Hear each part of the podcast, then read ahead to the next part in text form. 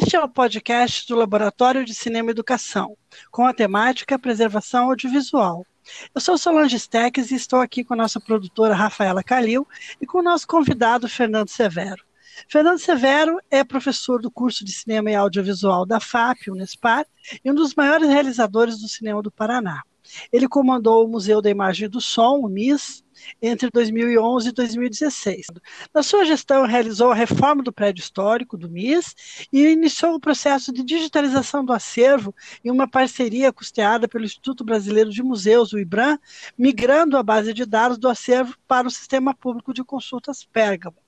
Principal expoente da geração Cinemateca, Fernando Severo nasceu em Caçador, Santa Catarina, mas foi criado no Paraná. Começou a sua carreira no final da década de 70.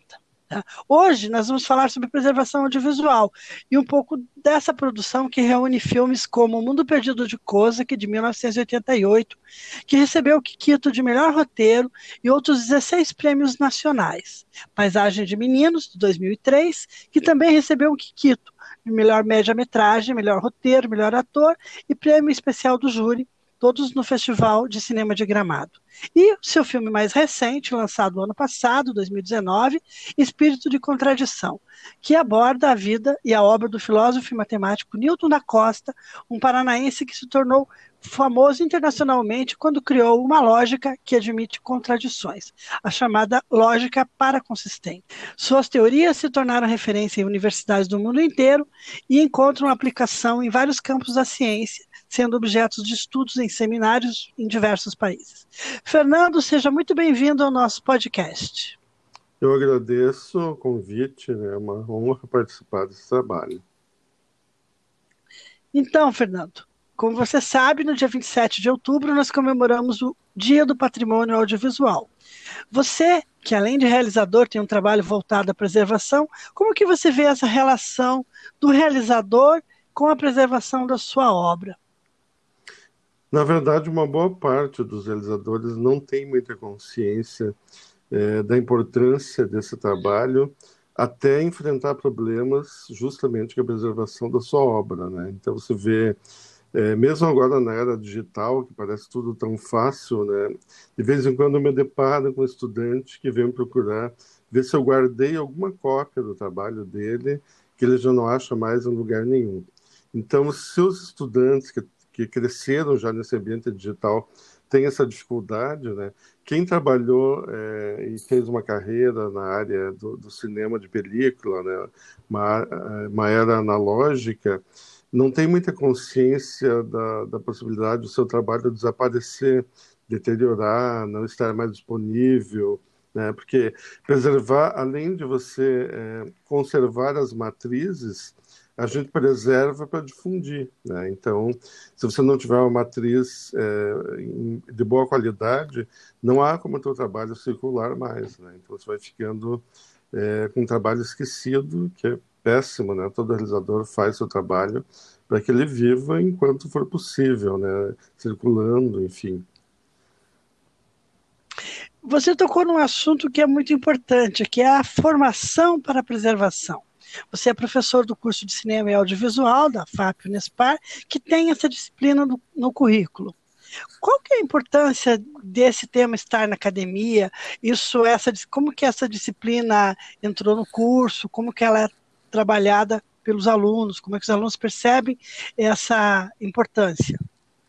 É, eu né, já fui professor durante um semestre da disciplina e eu percebi que inicialmente os alunos não, não recebiam essa disciplina como uma coisa muito importante, porque eles não tinham noção de que a gente estava falando deles também, né?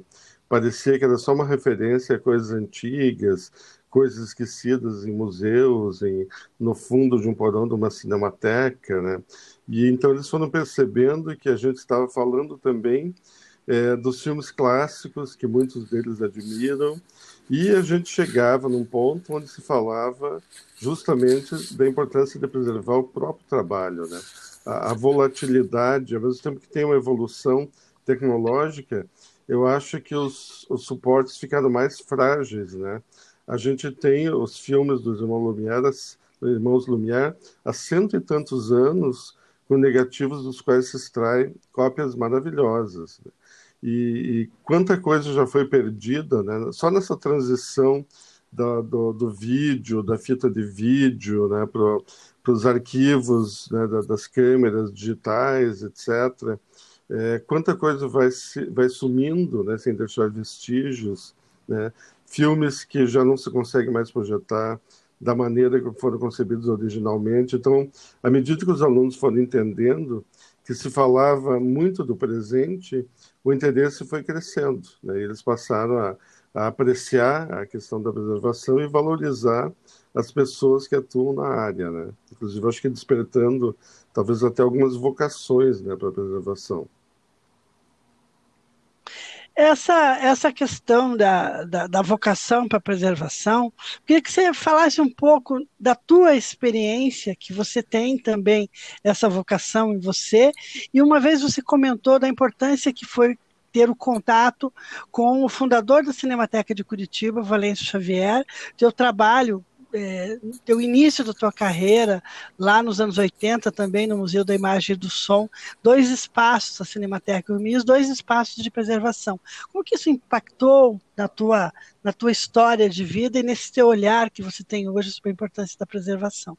Bom, eu tive muita sorte né, de ser um contemporâneo da criação da Cinemateca de Curitiba, porque ela não poderia ter sido melhor pensada, né? Porque o Valêncio Xavier ele morou alguns anos em Paris e ele era um frequentador assíduo da Cinemateca Francesa, que é que é a instituição mãe né, de todas as cinematecas do mundo. Então ele viu a Cinemateca Francesa atuando eh, na sua essência, né, que foi concebida né, pelo pelo Langlois, pelo Henri Langlois, é, que é o grande, é o grande cérebro por trás de todo o pensamento sobre preservação né, que se, se construiu o mundo afora. Assim. Então, eu considero que o, o foi cria do Henri Langlois e eu me considero cria do Valêncio. Né? Então, é uma nobre linhagem. E, e, assim, quando eu entrei, comecei a frequentar a Cinemateca como associado, eu era mais um jovem também que não dava a menor importância para a preservação. Para mim, os filmes simplesmente estavam lá.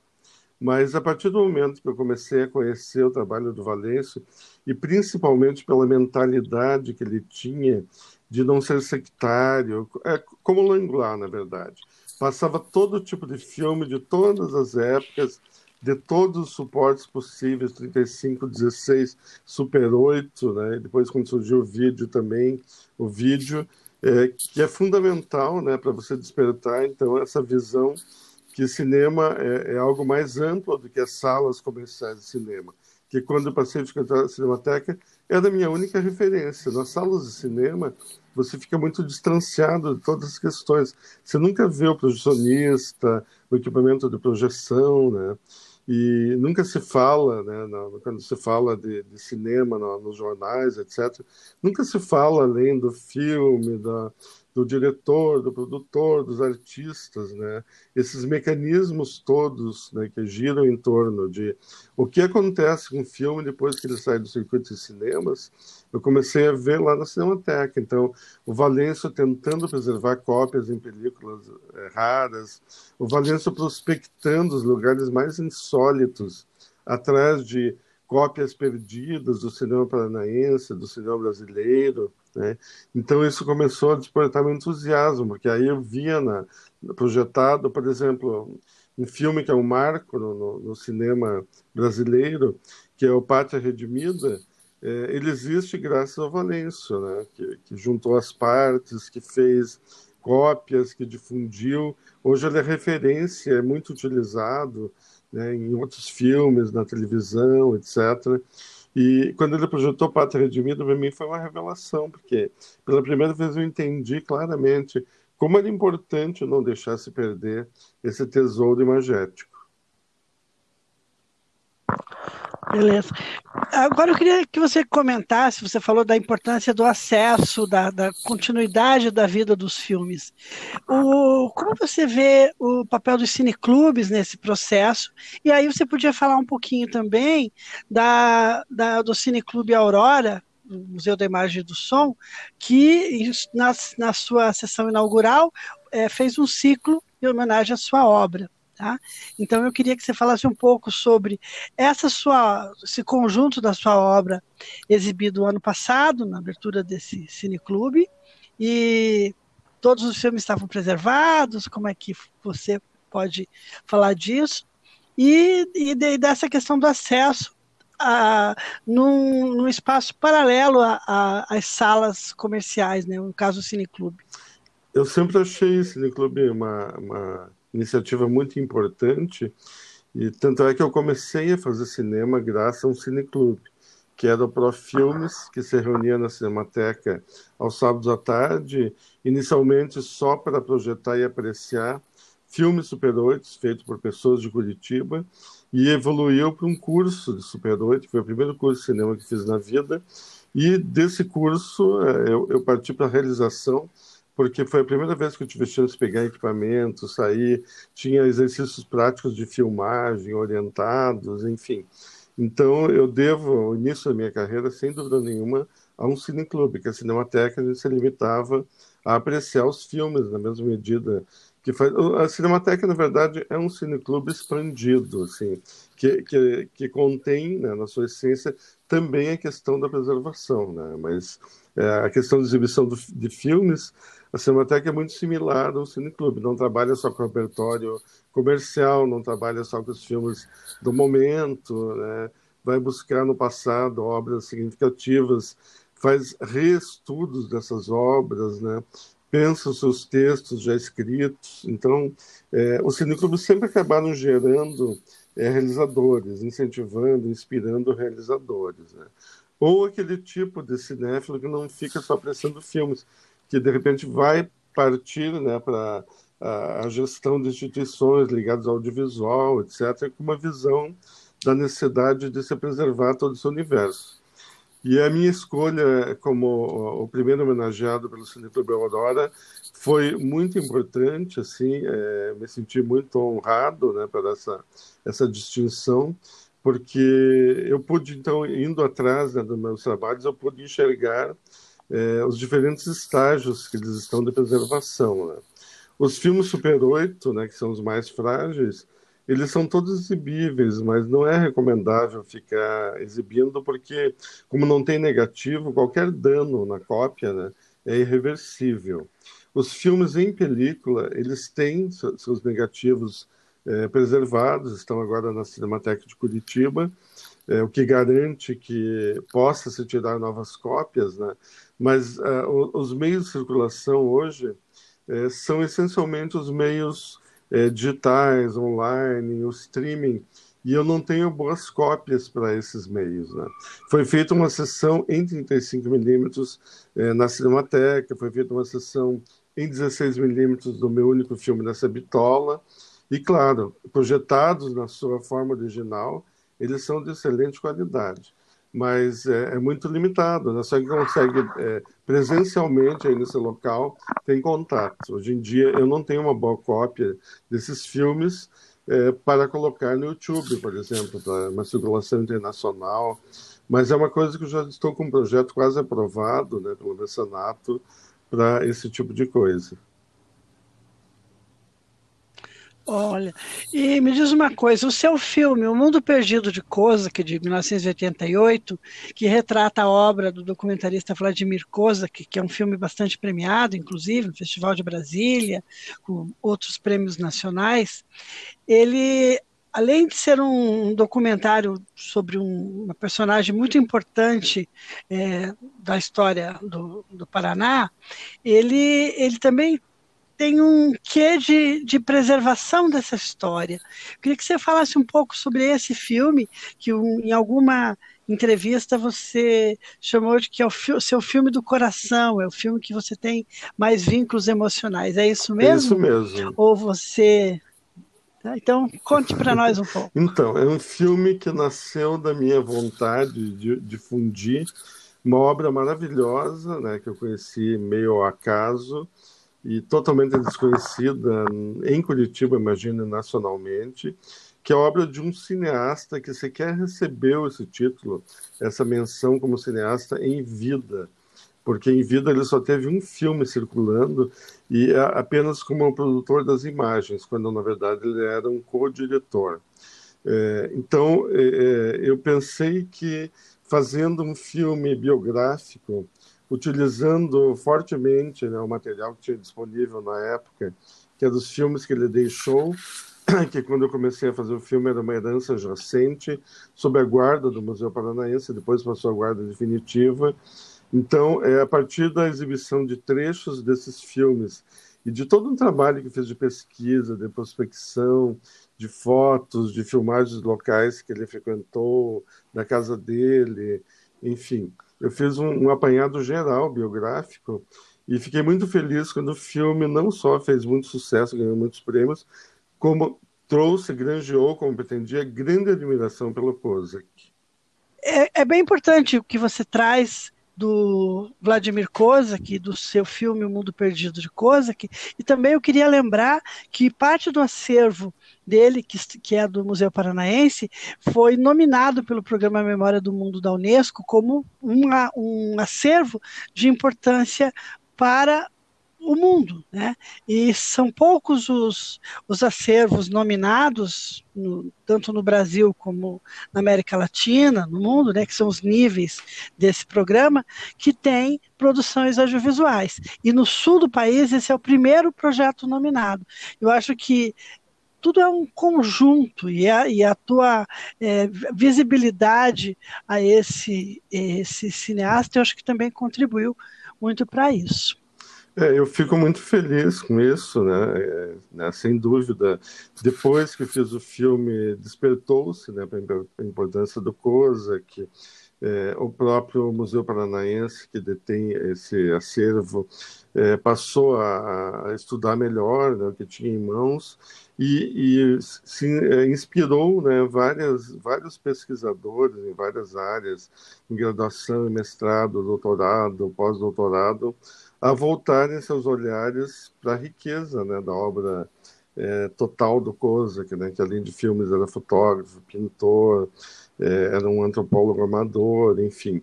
Então, hoje em dia, você tem muitos trabalhos acadêmicos né, sobre o, o Kozak, alguns que citam, inclusive, o meu filme, né, como uma das fontes né, de pesquisa, que sempre me deixa muito contente. E, e eu fiquei extremamente assim, tocado né, por essa distinção da Unesco, assim, que poucos cineastas receberam, né? É, considerando principalmente que o que foi funcionário da Universidade Federal e ele se ressentia muito do tratamento que ele recebeu ali. Né? Ele era considerado apenas um técnico. Ele nunca foi visto como artista, como criador, nunca foi levado a sério a produção que ele fazia, mesmo fora da metodologia científica, ela tinha valor, né?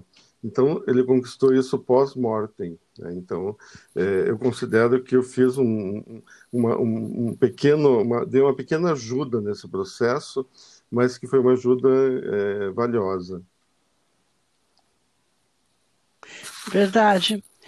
Fernando, eu queria agora, a gente está quase chegando ao final do nosso, do nosso bate-papo, mas tem uma coisa que eu queria que você falasse. Você é considerado um cineasta que é, dialoga com o curta-metragem brasileiro, com os novos cineastas do mundo, que com um, um olhar sobre a novela vague, o cinema novo alemão, tudo isso vem, como você mesmo falou, dessa sua vivência que começou na Cinemateca de Curitiba.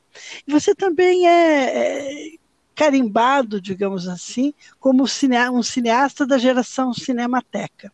O que é essa geração Cinemateca e o que significa para você ser chamado um cineasta da geração Cinemateca? Bom, eu acho uma distinção. Né? Eu já vi gente é, se referindo a isso como ah, é uma coisa ultrapassada, do passado, né?